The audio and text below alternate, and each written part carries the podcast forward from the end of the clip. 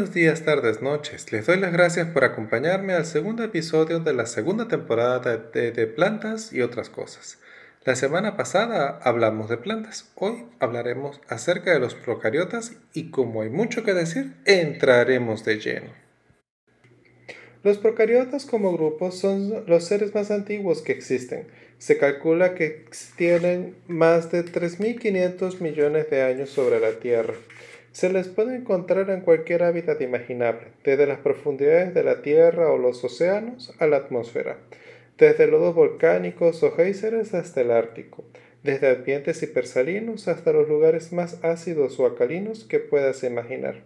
Tan es así que vivimos rodeados de ellos, los necesitamos para que nuestro cuerpo funcione correctamente.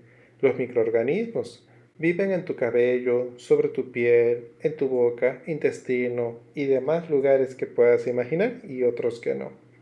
Es cierto que algunos pueden enfermarnos, pero también hay otros que pueden curarnos. Varios de los compuestos activos de medicinas, antibióticos, etc. son productos metabólicos de las bacterias. Ni se diga de los alimentos. Si te gusta la carne, tal vez debas considerar los microorganismos en el estómago de los rumiantes, pues son estos los que se encargan de degradar a los vegetales para que los rumiantes realmente puedan digerirlos. Tal vez te gustan los quesos o el yogur. Estos también son consecuencia del trabajo de los microorganismos.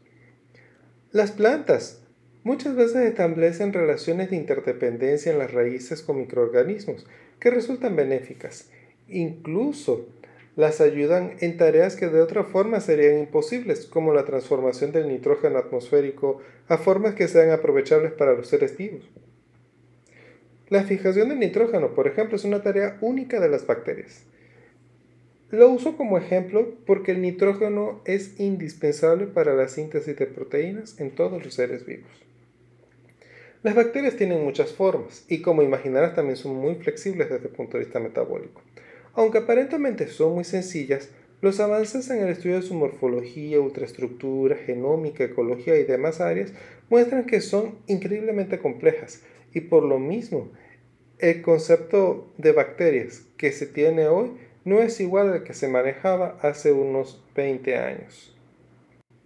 La palabra procariota hace referencia a la característica que se consideró por muchos años como la más distintiva de este grupo, la ausencia de un núcleo definido, o en otras palabras, la ausencia de un núcleo delimitado por membranas. Pero recientemente se ha encontrado un filum de bacterias llamado planctomicetes, en el que algunos de sus miembros tienen el material genético encerrado en un compartimento. Otros integrantes de este grupo tienen un organelo membranoso llamado anacmosoma, que se encarga de la oxidación del amonio en ausencia de oxígeno. Estos organelos membranosos ponen en, entredicho la conveniencia del, del uso del término procariota. Sin embargo, dada su difusión, tradición y el hecho de que desde hace mucho tiempo, desde un punto de vista taxonómico, el dominio que incluye a las bacterias, los reinos Eubacteria y Arqueobacteria, así se llama, de hecho, en este documento se mantiene el uso del término procariota en su sentido tradicional. El núcleo definido o no no es la única diferencia entre los procariotas y los eucariotas. Algunas otras diferencias entre estos grupos son el ADN con histonas complejas, los cromosomas circulares que son comunes en las bacterias pero tienden a ser lineares en los eucariotas, la presencia de plásmidos, la existencia de intrones, organelos membranosos, como el aparato de Golgi, el retículo endoplasmático, la presencia de organelos derivados de endosimbiosis, como mitocondrias y cloroplastos, vesículas de gas, flagelos, entre otras cosas, son diferencias que hay entre eucariotas y procariotas y de hecho también ayudan a distinguir entre arqueobacterias y eubacterias. Ahora vamos a platicar acerca de la forma y estructura de las bacterias. Las bacterias tienen una amplia variedad de tamaños, formas y estructuras. En promedio, una bacteria tiene de 1.1 a 1.5 micrómetros de ancho y 2 a 6 micrómetros de largo. Un micrómetro es una millonésima de metro. Pero la verdad es que pueden ser tan pequeñas como 0.3 micrómetros de diámetro pasando por algunas espiroquetas que pueden llegar hasta los 500 micrómetros de largo. Algunas como Epulospicium fischelsoni eh, son más grandes incluso que un que es un eucariota ciliado del reino Protozoa. Esta bacteria gigante llega a medir 600, por, 600 micrómetros de largo por 80 micrómetros de ancho. En cuanto a las formas, algunas de las más comunes son los bacilos y los cocos. Los primeros son cilindros y los cocos son pues esferas. Además, las formas las hay pues como coma, que son los vibrios, como sacacorchos, que son espirilos y piroquetas, también pueden formar conjuntos. Si son dúos se les llama diplo, sea diplobacilos o diplococos. Si forman cadenas se les dice estrepto, sea streptobacilos o streptococos.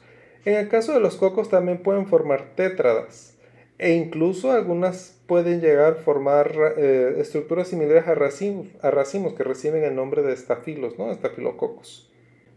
Cuando nosotros vemos las estructuras que hay en las bacterias, hay cuatro que son comunes a todos los seres vivos. No puede faltar, por supuesto, el material genético, el ADN, que es el que contiene toda la información para que funcione la célula. Los ribosomas, que son los encargados de transformar esa información en elementos palpables, ¿no? en las proteínas, en las enzimas. No puede faltar la membrana, que es esa barrera que separa el contenido celular de todo el exterior.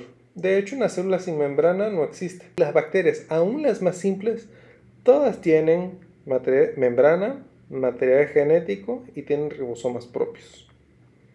¿Por qué? Porque esto es lo mínimo que deben tener. Y lo cuarto, que lo, se define precisamente por la presencia de la membrana, es el citoplasma o citosol. La membrana plasmática, en general, es una bicapa lipídica que encierra todo el contenido celular y en la que están integradas proteínas y otras sustancias que le permiten a la célula ser sensible a las condiciones de su entorno y a la vez controlar qué es lo que penetra o sale de la célula. Si la membrana plasmática se rompe por alguna razón, como por ejemplo los efectos osmóticos, el contenido celular se derrama y la célula simplemente muere. Las membranas de las células bacterianas usualmente difieren de las de las eucariotas en que carecen de esteroles o lípidos que los contengan, como el colesterol, aunque algunas bacterias tienen unas moléculas similares llamadas opanoides, que son sintetizados por de los mismos precursores que el colesterol. Estas moléculas, opanoides y colesterol, están relacionadas con la estabilidad de la membrana. En la membrana también están incluidas proteínas transportadoras, proteínas como funcionan como sensores y muchísimas más cosas. La membrana es un universo muy complejo. Debes conocer que en las arqueas la membrana plasmática es diferente en varios sentidos. Primero, en el tipo de lípidos que utilizan, pues son diéteres de glicerol o tetraéteres de glicerol, no son fosfolípidos como en las eubacterias. También los enlaces son distintos porque son tipo éter y no tipo éster, como en las eubacterias y los eucariotas. Además, en las arqueas la membrana es una monocapa que funciona como una bicapa lipídica, lo cual es una cosa muy extraña, pero así están. Las paredes celulares son comunes en varios reinos por su capacidad de protección, pues entre otras cosas evitan la lisis celular en condiciones hipotónicas, también pueden ser útiles para evitar o inhibir la depredación y entre algunas otras funciones más que tienen. Hay paredes en las bacterias, en hongos, en plantas, en cromistas. Sin embargo, su estructura y composición en cada grupo es completamente diferente. En las plantas la pared celular es principalmente de celulosa, al igual que en los cromistas. En los hongos es de quitina y en las bacterias tiende a ser de peptidoglucano. En las bacterias, que es el grupo focal de este podcast, hay dos modelos básicos de pared, aunque no son los únicos, las gram positivas y las gram negativas. Las bacterias con paredes gram positivas usualmente están compuestas por una capa homogénea de peptidoglucano, que también le dicen moreína, de 20-80 nanómetros de espesor que se deposita en el exterior de la membrana plasmática. En contraste, las paredes de las bacterias gram negativas tienen dos capas, una de peptidoglucano de 2 a 7 nanómetros y otra que corresponde a una segunda membrana que es de 7 a 8 nanómetros de espesor. Es común en las bacterias gram negativas que entre ambas membranas la interna, que es la plasmática, y la externa, existe una separación llamada espacio periplásmico, que está lleno de una sustancia llamada periplasma.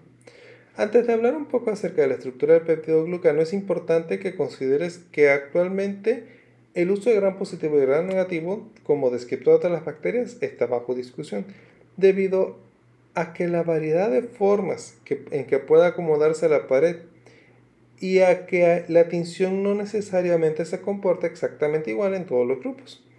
Por ello, para soslayar las inconsistencias que puede aplicar el uso de gran positivo y gran negativo, se, ha propuesto los, se han propuesto los términos monodermo y didermo.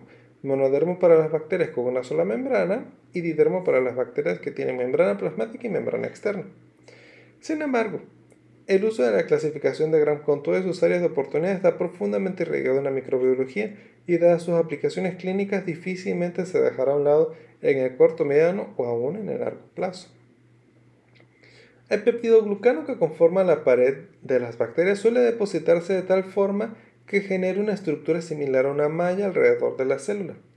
El peptidoglucano está compuesto por muchas subunidades idénticas, cada una de las cuales contiene dos derivados de azúcares, la N-acetilglucosamina, también conocida como NAC, y el ácido N-acetilmurámico, así como varios aminoácidos diferentes. Es interesante que, como parte de los aminoácidos de peptidoglucano, se utilizan algunas formas no incluidas en las proteínas, como el D ácido glutámico y la D-alalina. Estos aminoácidos D protegen a la pared de ser degradada por la mayoría de las peptidasas, que normalmente solo reconocen a los isómeros L. Recuérdense que hay isómeros L e isómeros D.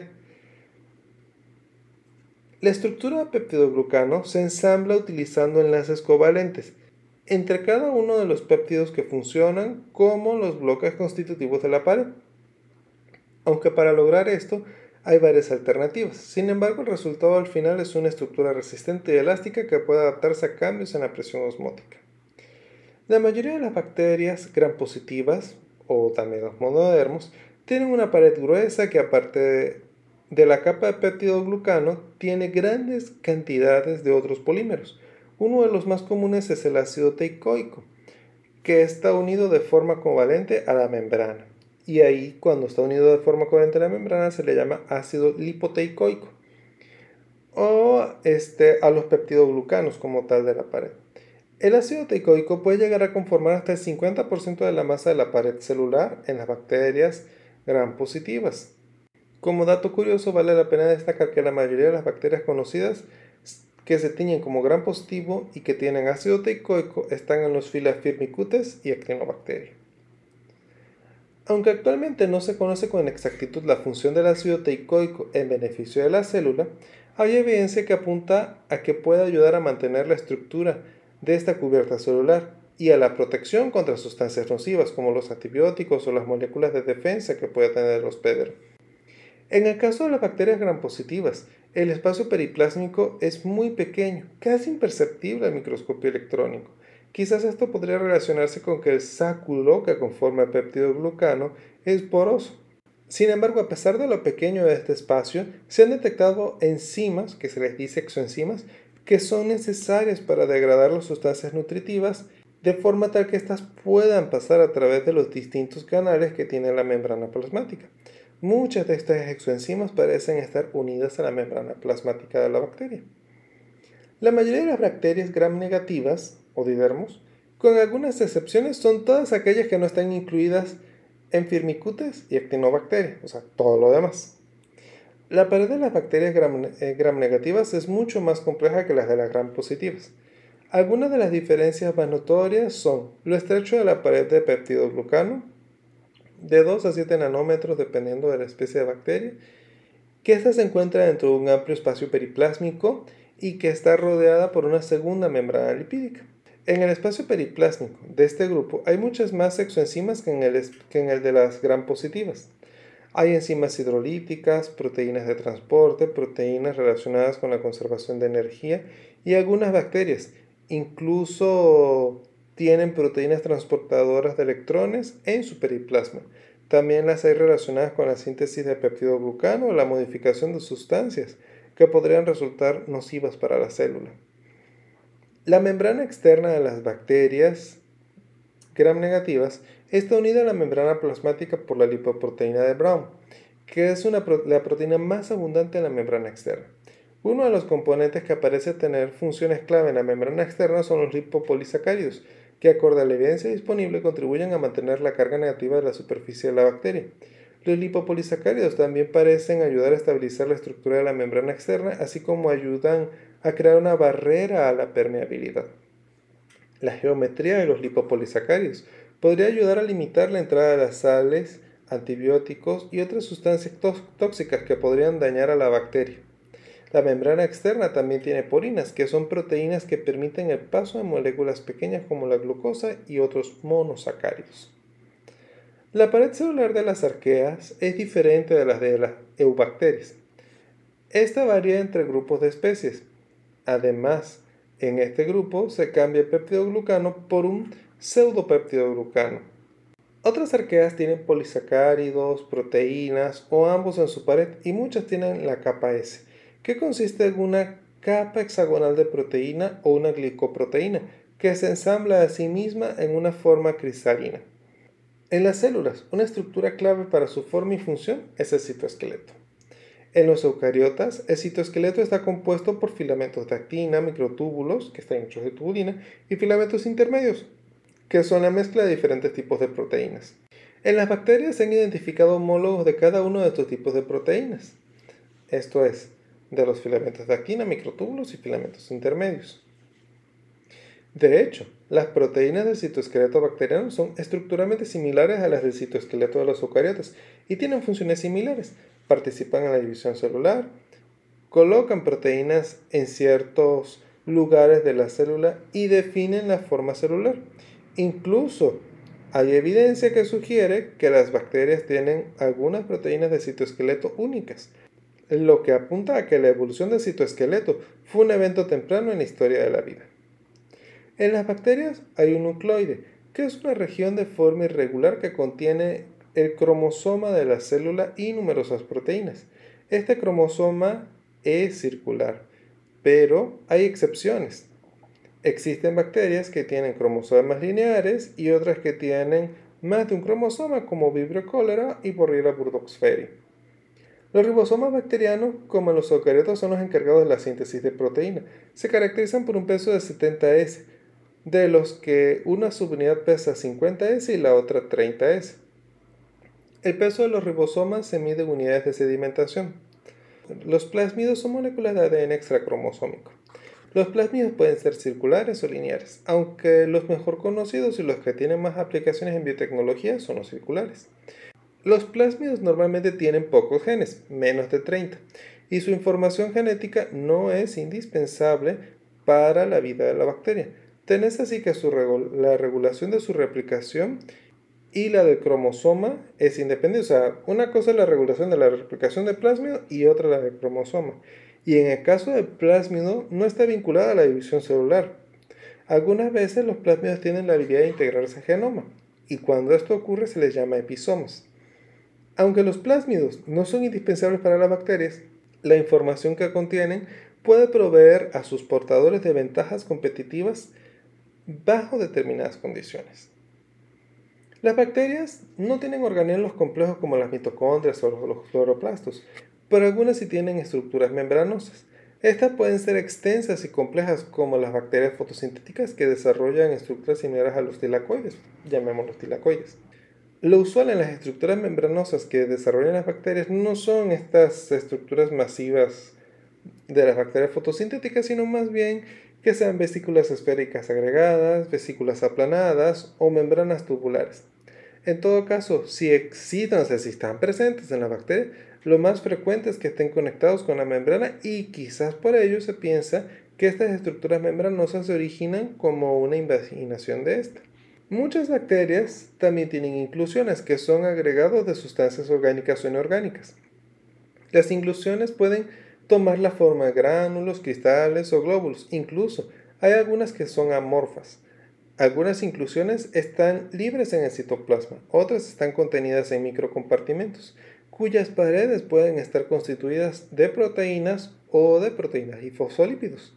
Algunas inclusiones pueden incluso almacenar productos de reserva, otras son simplemente para reducir la presión osmótica.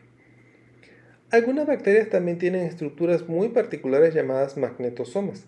Estos son invaginaciones de la membrana que contienen todo lo necesario para hacer crecer cristales de magnetita y que son utilizados por la célula para guiarse en su entorno, utilizando el magnetismo de la Tierra. En las bacterias, también hay diversas estructuras externas que brindan protección, movilidad o les permiten interactuar con su entorno o con otras bacterias. Algunas de las más comunes son los pilis o fimbrias, los flagelos y el glicocálix. El glicocálix, cuando está presente, se encarga de proteger a la célula de la desecación y le permite adherirse a superficies, así como ayuda a aquellas que tienen un comportamiento patogénico a evitar al sistema inmune. Cuando es grueso y está unido covalentemente a la célula se, se le denomina cápsula esta estructura le sirve a la célula bacteriana como un buffer también con respecto a su entorno. Algunas bacterias tienen la capacidad de generar estructuras de resistencia conocidas como endosporas, que se forman cuando una bacteria detecta niveles de carbono o nitrógeno limitantes y o la población alcanza una masa crítica. Estas estructuras especiales solo son producidas por algunos miembros de los géneros de los Phylum Firmicutes, que son Bacillus, Clostridium y esporosarcina. Estas estructuras son muy resistentes a factores ambientales como el calor, la radiación UV, radiación gamma, desinfectantes químicos, desecación. Estas estructuras son tan resistentes que pueden permanecer viables por más de 10.000 años. La formación de una endospora inicia con una división asimétrica de la célula, en la que la célula más pequeña, que se le llama prespora, se almacenan juntos en su citoplasma ADN y ácido dipicolínico. Este último forma complejos con calcio y una vez que la célula hija se ha desarrollado por completo, en sus paredes inicia la deposición de una gruesa corteza, que es una capa de, gigantesca de peptidoglucanos, seguida por varias capas de proteínas. La endospora ya madura tiene un bajo contenido hídrico y es extremadamente impermeable, lo que recalco la hace muy resistente. Con respecto a la movilidad y otras características, muchas bacterias tienen estructuras llamadas fimbrias o pili, que son apéndices similares a pelos. Estos típicamente son más delgados y cortos un flagelo. Aunque los términos fimbria y pili normalmente son tratados como sinónimos, hay que hacer una distinción entre los pili de conjugación y los demás, pues a estos nunca se les llama fimbrias. Una célula bacteriana puede tener hasta mil fimbrias, que son solo visibles al microscopio electrónico debido a su pequeño tamaño. Veamos. Los pili, o fimbre, son tubos delgados de 3 a 10 nanómetros de diámetro. Están compuestos de, una proteína cuyas subunidades se arreglan en espiral. Existen muchos tipos de pili, pero la mayoría de ellos sirve a las bacterias para adherirse a superficies sólidas, como rocas o tejidos en un hospedero. Hay un tipo particular de pili, el 4, que está relacionado con la movilidad y la recepción de ADN durante procesos de transformación bacteriana. Muchas bacterias tienen además pili de conjugación. Estos son menos numerosos, hasta 10 por célula, y son además mucho más largos y anchos que los pilis normales. Fíjense que estos llegan a tener hasta 9 o 10 nanómetros de diámetro y están determinados genéticamente por los plasmidos de conjugación, ya que son indispensables para esta tarea. Los flagelos son estructuras que ayudan a la movilidad de muchas bacterias. Este apéndice locomotor está inserto en la membrana plasmática y sale al exterior pasando a través de la pared celular. Aunque su función principal es dar movilidad a la célula que lo posee, también puede ayudar a la bacteria a fijarse a superficies sólidas o incluso ser factor de virulencia. Los flagelos son muy diferentes a los undulipodios o flagelos eucariotas. En las bacterias, los flagelos son estructuras delgadas y rígidas de alrededor de 20 nanómetros de diámetro y hasta 20 micrómetros de largo. La información disponible hasta el momento indica que los flagelos bacterianos tienen tres partes. La más evidente es el filamento, que es la parte que sobresale hacia el exterior. La segunda parte es el cuerpo basal, que está embebido en la cubierta celular. Y la tercera es un segmento curvo y corto llamado gancho o hook en inglés que, que es el que une el filamento con el cuerpo basal, por lo que actúa como un acople flexible.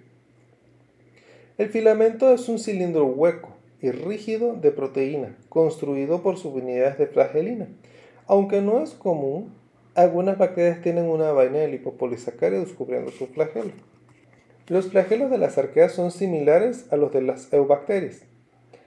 Claro, hay que hacer las distinciones. Primero que nada, son más angostos, 10 a 13 nanómetros en arqueas contra 20 en eubacterias. Además, están compuestos por más de un tipo de flagelina y no son huecos, como en el caso de las eubacterias. En el caso de las arqueas, el gancho o hook es prácticamente indistinguible del filamento y tiende a ser más largo que el de las eubacterias. En las arqueobacterias no se ha identificado un cuerpo basal, pero en algunas preparaciones de flagelos se ha identificado una estructura similar a, una perilla al interior de la célula, en lo que correspondería al extremo del flagelo. Según el número y posición de los flagelos en el cuerpo bacteriano, se dice que son monotricas, un flagelo. Si este está localizado en el extremo de la célula, se dice que es un flagelo polar.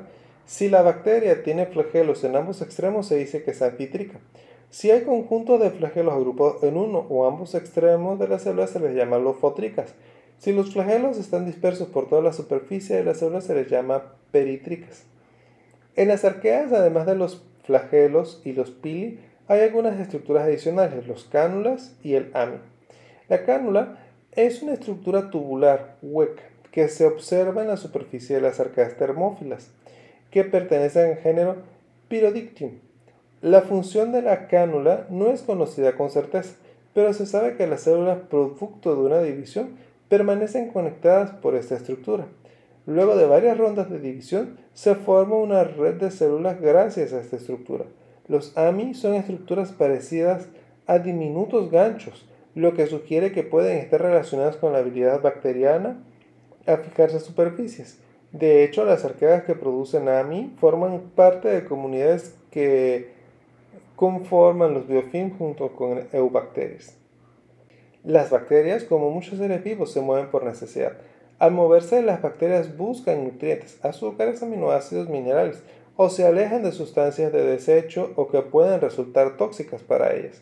Cuando el movimiento es en respuesta a sustancias químicas se les llama quimiotaxis, que es positiva cuando se mueven hacia la sustancia de interés y negativa cuando se alejan de ella.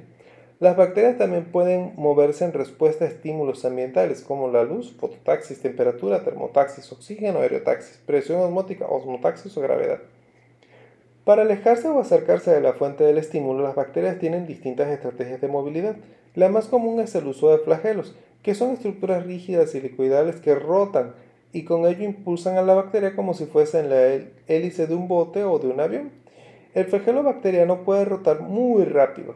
Por ejemplo, se ha visto que en Escherichia coli puede alcanzar hasta 240 revoluciones por segundo y en Vibrio alginolíticus llega hasta unas 1100 revoluciones por segundo. En medios acuáticos, las bacterias tienen dos tipos de movimiento. Uno lineal que funciona para avanzar en determinada dirección y otro que detiene la marcha y se utiliza para cambiar de dirección. El que la bacteria se mueva hacia adelante o cambie de dirección depende del sentido del movimiento del flagelo. Algunas bacterias se mueven como un enjambre. En este caso, las bacterias peritricas, porque esto ocurre en bacterias peritricas, eh, forman colonias que se mueven al unísono sobre una superficie.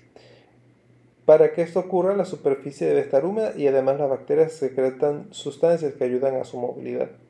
Las espiroquetas son un caso especial de movilidad impulsada por un flagelo, porque ellas tienen múltiples flagelos que surgen en uno de los extremos de la célula y se acomodan alrededor de esta, pero al interior del espacio periplásmico, es decir, no salen ni de la pared y mucho menos salen de la membrana externa, están totalmente cubiertos. Estos flagelos rotan como los demás, pero al hacerlo hacen que la membrana externa se mueva y con ello toda la célula se mueve como si fuese un sacacorchos o un tornillo, y con ello la célula logra desplazarse en medios líquidos, aún en medios viscosos. Hay bacterias que carecen de flagelos, pero aún así pueden moverse. Así hay movimientos que se llaman espasmódicos y también hay otros que se llaman deslizamiento. Este tipo de movimiento ocurre sobre superficies sólidas, ambos, y para lograrlo las células pueden utilizar pilis tipo 4 y la producción de mucílago o ambas cosas. La movilidad por movimientos espasmódicos se da en superficies muy húmedas y se caracteriza por movimientos cortos intermitentes y por lo mismo se dice que es espasmódicos, ¿no? de varios micrómetros. En este tipo de movilidad se piensa que los pili se extienden, se adhieren a la superficie para luego contraerse. Con la retracción del pili, la célula podría impulsarse en determinada dirección. Este tipo de movimiento con la extensión y retracción de los pili podría ser energizada con ATP. La movilidad por deslizamiento es continua y su velocidad es muy variable, puede ser de 2 a 600 micrómetros por minuto. En muchas bacterias, el cómo ocurre este tipo de movilidad es un misterio, además de que existen muchas modalidades de deslizamiento. En unas pocas bacterias se ha estudiado con detalle este tipo de movimiento. En el caso de Myxococcus santus, se han hallado dos tipos de movilidad. Una que ha sido llamada social, porque muchas células se mueven de manera coordinada. Esta forma de movilidad es mediada por los pili4 el otro tipo de movilidad la han llamado aventurera y se le llama así porque las células se mueven solitario a donde le interese. En todo caso, aunque no está de todo claro cómo funciona, algunos investigadores han sugerido que para conseguir este tipo de movimiento, los complejos proteicos involucrados deforman la superficie de la célula, creando ondas de presión en el mucílago secretado, que le permiten a la célula moverse en una dirección en particular. En el caso de las cianobacterias como oscilatorias, se han detectado estructuras complejas como canales de mucílago y proteínas asociadas al movimiento llamadas cilinas, que generan una superficie cerrada. Según la especie, esta capa puede tener los picos acomodados en el eje longitudinal de la célula o estar acomodados de forma helicoidal. Al parecer, en este grupo las células rotan el mucílago que se excreta gracias a, y gracias a la superficie cerrada logra tener tracción hacia una dirección en particular.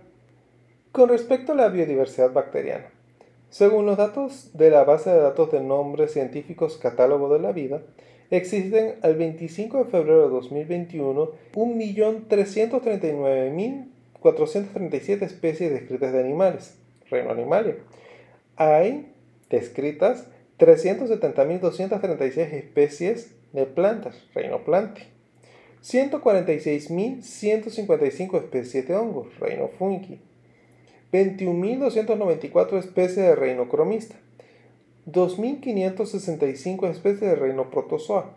Del reino bacteria o bacteria hay alrededor de 9.980 especies descritas y del reino arquea 377. En el caso de los organismos microscópicos como cromista, fungi, protozoa, arquea y bacteria, en particular en arquea y bacteria, se estima que hay un subregistro significativo de especies debido a la complejidad inherente para su estudio, debido a su tamaño, la dificultad para cultivarlos en el laboratorio y la diversidad de hábitats en las que se encuentran. De hecho, se dice que se han descrito menos del 1% de las especies de bacterias que existen en el planeta. Tan es así que algunos investigadores especulan que debe haber miles de millones de especies de bacterias no descritas. De hecho, las bacterias, eubacterias y arqueobacterias son las que definen los límites de la vida. Quizás por eso la misión Perseverance de la NASA a Marte busca rastros de actividad bacteriana activa en ese planeta, como evidencia para probar o rechazar la hipótesis que sugiere que alguna vez ahí hubo vida. Las bacterias como otros organismos tienen patrones biogeográficos. Sin embargo, al menos en la información de la que dispongo, no se han detectado patrones latitudinales o altitudinales tan explícitos como los que se conocen para plantas, animales y hongos. Es posible que esto se deba a lo difícil que es investigar bacterias, aunque no dudo que en los próximos años, con los avances de la metagenómica, esta situación cambie. Por lo pronto, lo que sí está documentado es que en lugares pristinos suele haber más especies que en lugares perturbados, aunque estos tengan una importante entrada de energía vía desechos, como en los sedimentos de cultivos de peces que en sitios con una alta producción primaria también hay una mayor riqueza de bacterias y posiblemente mayor diversidad. También está documentado que si bien hay muchas especies cosmopolitas, en grupos que no se dispensan tan fácil, a mayor distancia geográfica, mayor distancia genética. Y lo otro que se ha visto es que las especies pueden mantener un flujo génico aún a distancias enormes para un microorganismo. En el caso de especies de bacillus se ha documentado que mantienen flujo génico entre poblaciones que pueden estar separadas hasta por 10.000 kilómetros de distancia. Con respecto a grupos relevantes de bacterias, nada más te voy a platicar lo general. Se han descrito dos filas de arqueobacterias y 18 filas de eubacterias a partir de cultivos y secuencias de nucleótidos. En arquea, los filos que se han descrito son crenarqueota y urearqueota. Las crenarquiotas son hipertermófilas, crecen a temperaturas sobre los 80 grados centígrados, esto es en fumarolas de volcanes, en géiseres, a veces en ambientes extremadamente ácidos, un pH 2, 3, más ácido que los subgástricos. Otras habitan los océanos abiertos o incluso en las aguas heladas a menos 3 grados centígrados en los mares polares. Las eurarquiotas están conformadas por organismos con una fisiología diversa. Muchos son extremófilos, aunque algunos no toleran el oxígeno, como las bacterias metanógenas. Otras son halófilas extremas y requieren oxígeno y altas concentraciones de cloruro de sodio. Otro grupo son las hipertermófilas, que solo crecen óptimamente a temperaturas superiores a los 100 grados centígrados. Dentro de las eubacterias, algunos de los filos más relevantes son actinobacteria, que son bacterias gram positivas, también se las conoce como actinomicetes. Estos organismos conforman sistemas ramificados que recuerdan al micelio de un hongo. Streptomyces, que es una fuente importante de antibióticos, está en este grupo. También está Mycobacterium, que es el causante de la tuberculosis. Clamidia. Los miembros de este grupo son tan pequeños en tamaño que no pueden observarse con el microscopio compuesto, solo es posible cultivarlos en células vivas. La mayoría son patógenos y una especie causa una enfermedad parecida a la gonorrea que se llama clamidia. Las cianobacterias son bacterias gram positivas que pueden encontrarse como células solitarias, filamentos o colonias. Poseen pigmentos rojo, azul, verde, que les otorgan colores peculiares. Son las únicas bacterias fotosintéticas es posible que este grupo generara el cambio atmosférico que dio origen a la vida que conocemos hoy. Los firmicutes es un grupo principalmente gran positivo, casi todos los miembros comparten una pared celular robusta. Firmicutes incluye géneros como Bacillus y Clostridium, que son responsables del antrax y el botulismo. También están otros como Staphylococcus y Streptococcus. Aquí también están los micoplasmas, que aunque carecen de pared, están filogenéticamente relacionados con los demás miembros. Las espiroquetas contienen más de 340 especies de bacterias gram negativas. El cuerpo de estas bacterias se tuerce como una espiral. Su nicho es ecológicamente variado. Son de vida libre en sedimentos, tracto digestivo de insectos, hasta patógenos del tracto urogenital de vertebrados. Estas bacterias también se encuentran en la cavidad bucal y algunas causan enfermedades como treponema pallidum que causa la sífilis. Los planctomicetes, este lo voy a describir un poco más a detalle. Este grupo es morfológicamente único. Además de la organización celular típica que incluye la membrana plasmática y la pared de proteínas que, que la rodea, su pared carece de peptidoglucanos y es una eubacteria. Además, en este grupo hay una membrana intracitoplasmática que está separada de la membrana plasmática por una región libre de ribosomas llamada parifoplasma. Algunos miembros de este grupo, como Gemna obscuriglobus, encierran su material genético en un compartimiento llamado cuerpo nuclear. A diferencia del núcleo eucariota, el cuerpo nuclear contiene tanto ribosomas como ácidos nucleicos. Otros miembros de este filum, como Brocadia, Escalindua, Anamoxoglomus carecen de cuerpo nuclear, pero tienen otro compartimento, el anacmosoma, que es un espacio anaeróbico en donde ocurre la oxidación del amonio. El anacmosoma está rodeado por una bicapa lipídica que contiene principalmente lípidos del grupo de los laderanos. Se ha estimado que la reacción anamox que ocurre en estos compartimentos contribuye al 70% del ciclo de nitrógeno en los océanos. También están las protobacterias, que contienen el grupo más grande y diverso de reino eubacteria. Incluye muchas especies gram negativas como Escherichia. En este filum se incluyen algunos patógenos de humanos como Shigella, Salmonella, Neisseria, Vibrio. Es posible que la mitocondria eucariota derivase de un miembro de este grupo. Hay muchos otros filas de eubacterias. La mayoría de estos son hipertermófilos como Aquilex o Temotoga. Y la verdad, si empezamos a platicarlo, no acabaríamos nunca jamás. Antes de terminar esta emisión, me gustaría dejarte un reto un experimento casero. Ya ves que todos los organismos tienen ADN, ese es un asunto común a todos los seres vivos. Pero no necesariamente es tan fácil ver el ADN, menos si no tenemos microscopios electrónicos o microscopios de fuerza atómica. Entonces, lo que te propongo es hacer una extracción de ADN casera. Si tienes curiosidad de ver cómo, cómo se forman esos hilitos de ADN que luego tienen muchísimas aplicaciones, lo que necesitas es frutas, plátano fresa, jabón de, de platos, lavatrastes, sal y pues algunos recipientes y unos filtros para café. Debes considerar que lo que vas a ver son fibras de ADN. El procedimiento que harás es muy fácil, es muy seguro eh, y tienes, como ocupas una fruta, tienes, tienes ADN en cantidad suficiente como para que esta técnica rudimentaria funcione. Si quisieras hacer lo mismo para usos en biotecnología, este, esta técnica no te va a servir porque el ADN sale con muchas impurezas. Ahí tendrías que usar reactivos eh, mucho más avanzados. Eh, también necesitas del lavatraste 5 cucharadas. Eh, una cucharadita de sal es más que suficiente. Ocupas agua tibia a caliente.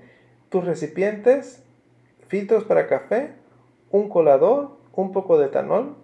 El etanol para que te funcione bien la técnica lo metes a congelador, no se te va a hacer hielo. Tú lo dejas en el congelador por lo menos una hora antes de hacer tu experimento. Toma la cantidad de fruta que desees. Por ejemplo, yo usé medio plátano. Y cúbrelo con agua caliente. Lo machacas y lo haces puré.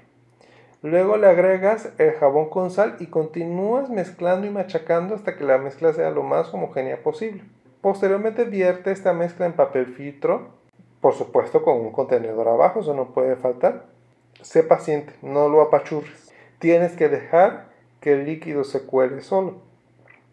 Una vez que tengas suficiente líquido eh, recolectado en el recipiente, uno o dos dedos de líquido, tomas el etanol y lo viertes por la pared del recipiente. Yo te sugiero que sea un recipiente de cristal o, de plástico transparente para que veas. Dejas ir el etanol por la pared del recipiente más o menos en la misma proporción del líquido que tienes este, de la mezcla que lograste filtrar. Procura que el etanol no se mezcle con la mezcla, sino que quede encima. Sé paciente, no lo agites. Espera. Pasados unos segundos, unos minutos, vas a ver que empiezan dentro del etanol a formarse unos hilos blanquecinos. Ese hilo es el ADN, incluso hasta puedes ver unas burbujitas de gas ahí, muy, muy bonito. Si lo dejas suficiente tiempo, incluso vas a ver que el ADN se sale de la muestra, de la mezcla que tenías allí y queda todo suspendido en el alcohol, como una nube blanquecina. Está muy bonito el experimento, a mí me, gusta, es sencillo, es muy didáctico, es muy práctico. Si tienes dudas cómo se ve en mi Twitter, igual también en Instagram, publiqué este, una fotografía de cómo es el experimento paso a paso y de cómo se ve el resultado, por si tienes dudas sobre lo que estás viendo. Bueno, hasta aquí vamos a llegar el día de hoy. En la próxima emisión hablaremos sobre plantas y trataremos la evolución de la semilla, la madera y un poco la evolución de las gimnospermas caracteres generales y principales grupos. Si tienes dudas o comentarios sobre lo platicado en este episodio o los previos, o en el experimento de extracción de ADN o cualquier otra cosa relacionada con plantas, puedes enviarme un mensaje a mi cuenta de Twitter, arroba. Muchas gracias por tu atención. Soy Carlos Leopardi y esto fue De Plantas y otras cosas. Muchas gracias por acompañarme y hasta la próxima emisión.